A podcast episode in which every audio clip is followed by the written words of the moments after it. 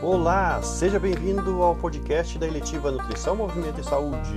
Aqui quem fala é o professor Jesse da área da matemática. Eu sou responsável por essa eletiva juntamente com a super professora Gislaine, que cuida da área da língua inglesa e manda super bem na dança fitness. A nossa ideia com esse podcast é fornecer um ensino com altíssima qualidade, informações que vão aprimorar o seu currículo e permitir a você uma excelente formação, tanto na língua inglesa quanto na matemática, tudo isso imerso no ambiente da nutrição e da dança fitness. Vamos nessa? E é com grande prazer que eu encontro aqui hoje no nosso podcast a professora Gislaine, que além de professora da língua inglesa, dá aula de fit dance. Ela entende muito do assunto e eu vou tirar algumas dúvidas comuns de nós todos.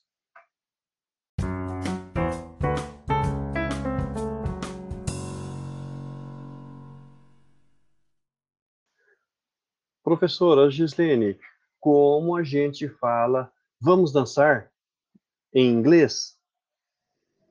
Hi, teacher Jessie. Nós falamos vamos dançar em inglês assim. Let's dance. Essa foi bem tranquila. Let's dance. Let's, vamos, dance, dançar. É mais ou menos assim que a gente pode traduzir, não é? Professora Gislene, eu sei que no começo de qualquer atividade física a gente deve fazer o aquecimento e alongamento. E Sei também que na sua aula você fala tudo em inglês. Quando você pedir para que eu alongue, como é que você vai falar? Teacher Jessie, para fazermos o alongamento inicial na aula de dança, eu falo assim: Let's stretch. Bacana. Let's stretch. Quando você disser isso, eu vou sair me esticando todo, igual um felino. E diga para mim, quais são as outras expressões que você mais usa na sua aula? Tipo, levante suas mãos ou estique suas pernas. Sim, entendi, teacher Jesse. Levante as mãos. Eu uso essa expressão em inglês. Raise your hands. Da mesma forma que levante as pernas, a gente fala rise your legs. E tem também uma expressão muito usada no fit dance, que é abaixe até o chão, que em inglês se fala go down to the floor. Go down to the floor. Abaixe até o chão. Eu vou até anotar aqui no meu caderno para não esquecer. Let's dance. Vamos dançar? Raise your hands. Levante as mãos. Raise your legs. Levante as pernas. Go down to the floor. Abaixe até o chão. Let's stretch. Vamos alongar? Muito bem, gostei. Muito obrigado pelas dicas. Teacher Gislene. Thank you very much. Professor Jesse, eu vou aproveitar a nossa conversa e tirar algumas dúvidas minhas. Quantas quilocalorias tem um grama de proteína, um grama de carboidrato e um grama de gordura? Um grama de carboidrato possui 4 quilocalorias e 1 grama de proteína também, isto é, 4 quilocalorias. Já 1 grama de lipídio, ele contém 9 quilocalorias. Você viu quanto a mais que possui? Por que você está me perguntando? Você está fazendo dieta? Em que eu posso ajudar? Eu perguntei isso porque estou querendo saber quantas quilocalorias tem alguns nutrientes da minha refeição. Na minha refeição tem 200 gramas de arroz, 100 gramas de proteínas e 20 gramas de lipídios. Eu posso calcular a quantidade de quilocalorias simplesmente usando uma multiplicação? Sim, você pode usar a multiplicação para calcular a quantidade calórica de toda essa refeição. Por exemplo, só da parte dos carboidratos.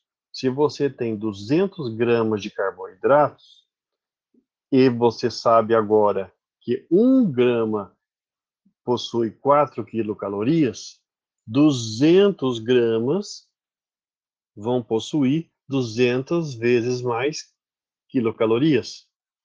Ou seja, 200 gramas de carboidratos vão ter uma quantidade de quilocalorias que é 200 vezes 4, que é igual a 800 quilocalorias.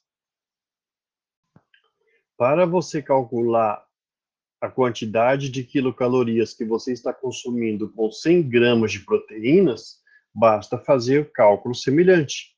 Se você sabe que 1 grama de proteínas tem 4 quilocalorias, então 100 gramas vão ter 100 vezes mais as calorias.